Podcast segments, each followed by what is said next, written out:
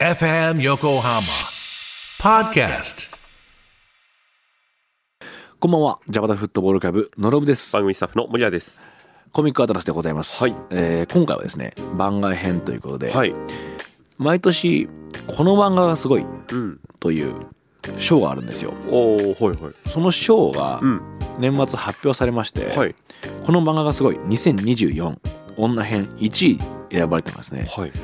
大城小金先生の「海辺のストーブはい。」という短編集なんですよはい。この短編集僕がむちゃくちゃ激推ししたんですよこの1年あ、本当ですか？いや本当なんですよ 後出しじゃんけんっ後ぽいですけど。出しじゃんけんじゃありませんじゃないですね。すでうんにこれ発売されてからこの短編集が、うん。えー4人の方に僕はこのコミックスを贈り物として送ってますおお、なるほど。素晴らしいのでよかったらってはいう形で送るくらい好きなんですよ本当ですか？それも嘘です。本当だって 本当あ、すみません。ちょっとえ確かにはいこの1位になったタイミングでうん突然この番組で取り上げてはいベラベラ喋るのは嘘っぽいそうですよね。それも分かった上で上で言ってます。その お目をかぶるっていうはい。覚悟を持ってうんでもこの話をしたいなるほど。知ってほしいと。そうなんですはい。じゃあ聞きましょう。ぜ。ひ皆さんこれチェックしてほしいなと思っております、はい。海辺のストーブ、うん。漫画家でイラストレーターで、うん短歌がお好きな大城小金先生という先生の作品なんですよはい。僕がこの作品を知ったのはトーチウェブっていうウェブ漫画サイトがあってはい。そのトーチウェブで読んだ「えー海の底から」うん。という作品でこの大城小金先生にうん。出会ったんですよはい。で今回この実際ねこのコミックス持ってきてるんですけど、はい。可愛いっすよね絵もそうですね。洒落た感じで、うんうんしかもあの帯には俵真知さん、はい歌人の,、うんあのサラダ記念日のはい。俵真知さんからのコメントもあって、はいはい。ちょっとこれ読みますねうん。小金さんの澄んだ心の目その眼差しを借りて私たちは忘れそうなほど小さくてでもとても大切な何かを見つめ直す確かに降ってきたけれど取っておけない雪のようにっうん。ていう素敵なコメントがあって、はい。この言葉でもう読みたいなって思う方うんいらっしゃると思うんですけど、はいはい。その大城小金先生の、えー短編うん。を7本収録したうん。作品集でございますなるほど。そうなんですはい。どんなね作品がこの短編集に入ってるかというとざっくり言うと、うん。こんな話だよっていうところをうん。紹介します、はい。お願いします。失恋した男がうんストーブと海に行くって話と、はい。雪女と夏を過ごすっていう話と、はい。夫がある日透明人間になってしまう話、はい。みたいな話が収録されてますなるほど。どれも楽しそう、なんか。意味がわからなくて。そうなんですよね、うんなるほど。なんか聞いたらどういうことってうん。感じちゃうじゃないですかでも俵真知さんの送ってくださってる言葉を読むと、うん忘れそうなほど小さくてでもとても大切な何かを見つめ直すうんって書かれていて、突飛な設定とか、うん突飛なことがメインで楽しむものじゃないんじゃないかなっていうのがうん。想像できるかなというふうに。思います。その中で僕は「海の底から」という作品ではい。この大城小金先生に出会ったんですよ。はいはい。カツンってやられてえー、これに入ってるんですか？それはこれに入ってます。海辺のストーブに入っているはい。とんでもないぞこの作品と思って、うんあの短編集が発売されるってなった瞬間に、はいはい。すぐ買いに行ってなるほど。これはぜひ読んでほしいってうん思って人に送ってしまうぐらい、なるほど。うんその響いてるポイントっていうのが2つあるんですよはい。実際にこの後森谷君にその響いたポイントをうん。話した上でちょっと読んでほしいなって思ってますあ、わかりました。そう、はいやもうこれはうん。新しい試みなんですけど、はいはい。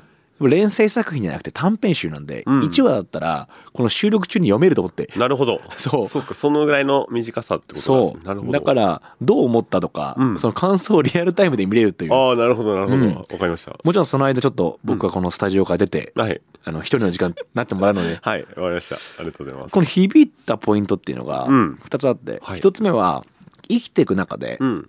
あなたも僕も抱いている説明しづらい感情はい。そういった感情が描かれています、はい。この「海の底から」って作品は、うん。忙しい毎日を送るうん主人公っていうのが、昔のように小説を書けなくなってしまったはいはい。昔一緒に書いてた仲間たちうん。小説とかその言葉っていうのを扱って創作をしていた仲間たちは、うん。回遊魚というかマグロみたいにうん。息をするように作り続けてるなるほど。それを見て自分はあんなにうん。好きだったのになんで今書けないんだろうとか、はい。でも書けなくても幸せなんだよなと。うん。そういったことに対して苦悩していくはい。話なんですよ、うん。苦悩している状態が海の底にいるみたいな状態。はい。この海の底からどうやって抜けていくのかっていう話なんですよね、なるほど。人と比べてしまったりすることあるじゃないですか、はいはい。毎日ですよね。毎日比べて。嫌な気持ちになり。そうそうそうそう。まさにまさに。で比べなくてもいいんだっつってうん。こう割り切ろうと思うじゃないですか、はいはい。や僕は僕だ、うん。私は私だって思うと思うんだけど、うん。そんな簡単には割り切れなかったりしますよね、はいはいそうですね。うん。なんかその部分っていうのを描いていて。なるほど。しかも創作者っていうのは息をするように創作をする。はいはい。努力を努力と思ってないみたいな話ってあるじゃないですか、はいはい。まあそういう一般的にイメージされるうん。創作者の像みたいなところに対していやこういう道もあるんじゃないのとか、うん。ちょっとオルタナティブな感じの道はいはい。っていうところを見せてくれる作品なんですよ。なるほど。それがね心地よくて。うん。で2つ目。最後に短歌が入るんですよ。このそれがねもうね美しくてはいはい。パーンって打ち抜かれてうん。この気持ちよさ心地よさっていうのがはい。大城小金先生の短編集には詰まってるんですよね。まあ、この僕の響いたポイントというか、うん。好きなポイント2つを聞いた上で、はい。ちょっと一度読んでみますか。はい。ちょっと読んでみます。海の底から、はいわかちょっとぜひ一瞬僕あの出ますんで。あわかりました。ありがとうございます。じゃあちょっと一人で読んでみます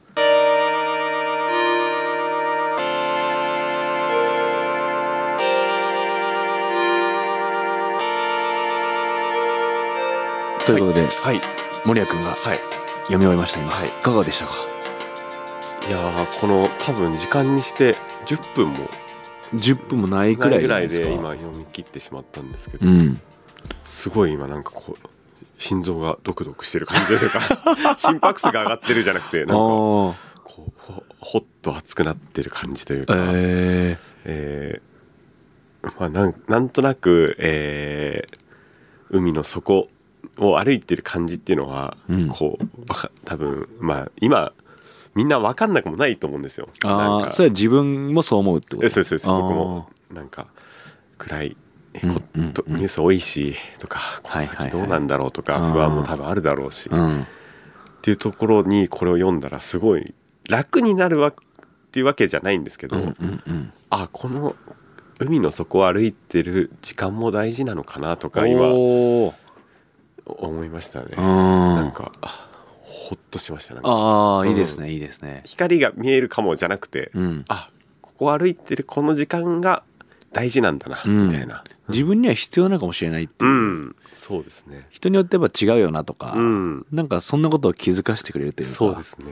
え最後の短歌めっちゃ良くないですか？めっめっちゃいいですね。ちゃいいですよね、うん。この物語読んだ気持ちうん、でこの短歌に集約されてるかもしれない。うん、なるほど。そんな気がしちゃいますよね。そうですね。近いうちにこの短歌が自分の中にポッて出てくる気もしたりして。なるほど、うん。あその感覚になった時かそね。こからうん。顔を出した時に、そうですね。それがまあいつになるかわかんないですけど、うんうんうん。うん近いうち来週かもしれないし明日かもしれないし、はいはいかわかんないですけど、なんかそんな気もして、うん。ちょっとホッとしましたね。なんか。あ嬉しいっすね、うん。いい作品ですよね。めちゃめちゃあ他のだから6作品もちょっと読みたいなって思いました。はい、っあ嬉しいですねていうさぜひ感想でした。うをん受けましたね。あ嬉しいですね、はいこれ海辺のストーブ、うん表題作になっている、はいまあ、さっきもちょっと紹介しましたが、はい失恋した男がストーブと一緒に海に行く作品は、はい。ウェブの方で無料であ、そうなんです1ね。話読めますんで、うんこれ概要欄貼っときますんで、はいぜひ試しにこの海辺のストーブ読んでもらって、はいそして僕がね、うん一番しびれた「海の底からうん。」という作品に関しては、うん。単行本買って、うん。ぜひ体験してほしいですね、はい。うんなんかページめくるのも楽しいですよねこれそうですね。うん最後にそれがあるって分かってると、うん。もうどんな一言とかどんな短歌が来るんだろうとかそうですね。うんいや、あ海辺のストーブ日本人は今もうみんなマグロだと思いますよ。もう寝ずに、寝ても休みが取れてるのかわかんないで、疲れも取れずに、回遊魚はい、ずっと仕事のこと考えちゃってとか。そうですよねうん。なんかそこでこの主人公の恋人が言う言葉とかもすごいうん。なんか納得しますよね。そうですね、うん、この大城小金先生がはいそういう風に世界を捉えていたりする感じがして、うん他の作品でもそういうこうハッとさせられる視点うんみたいなものが入ってくるんですよ。はいはいそれがねこう自分にはない考えだったりとか、うん。そうやって世界を見ると少し楽になるなとか、うん。そういうことをね感じれる作品でございます。はい、いや嬉しいですね。これ目の前で読んでもらって、うん。